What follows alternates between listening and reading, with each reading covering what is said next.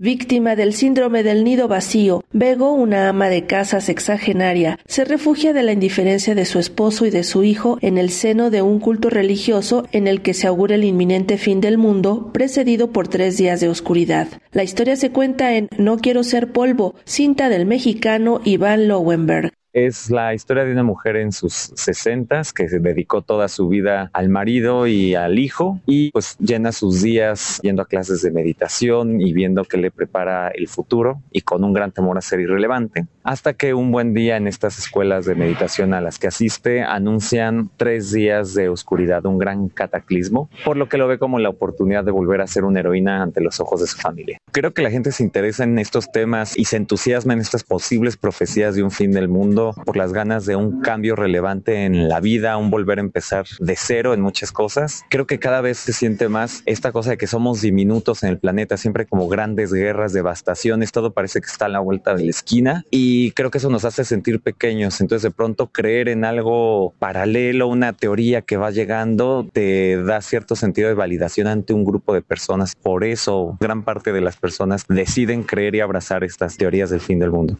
La película está inspirada en una experiencia parecida a la que vivió el propio cineasta con su familia en los años 90 sobre la supuesta inminencia de un escenario apocalíptico por un eclipse galáctico y que fue difundida por el entonces incipiente Internet qué puede haber detrás de las personas para que un fin del mundo los entusiasme y sea su razón de vida. Como familia estuvimos en una situación similar en los noventas, a inicios. Se hablaba de la teoría de tres días de oscuridad que justo en octubre de este año volvió a estar. Se volvió a hablar de que venían tres días de oscuridad. Entonces ha sido algo como recurrente, pero en los noventas era como novedoso y bueno, así se vio y parecía que sí iba a suceder desde donde estábamos con el grupo de amigos y todo que rodeaba a la familia. Y bueno, nunca pasó, evidentemente y por ahí del 2010 que volví a escuchar que venían los días de oscuridad otra vez, como 15 o 20 años después del original, decidí que tenía que retomar una historia inspirada en lo que había sucedido medianamente, pero ya adaptada pues a la edad de mi mamá, que es la protagonista. Yo también salgo en la película, entonces ya adaptada como una situación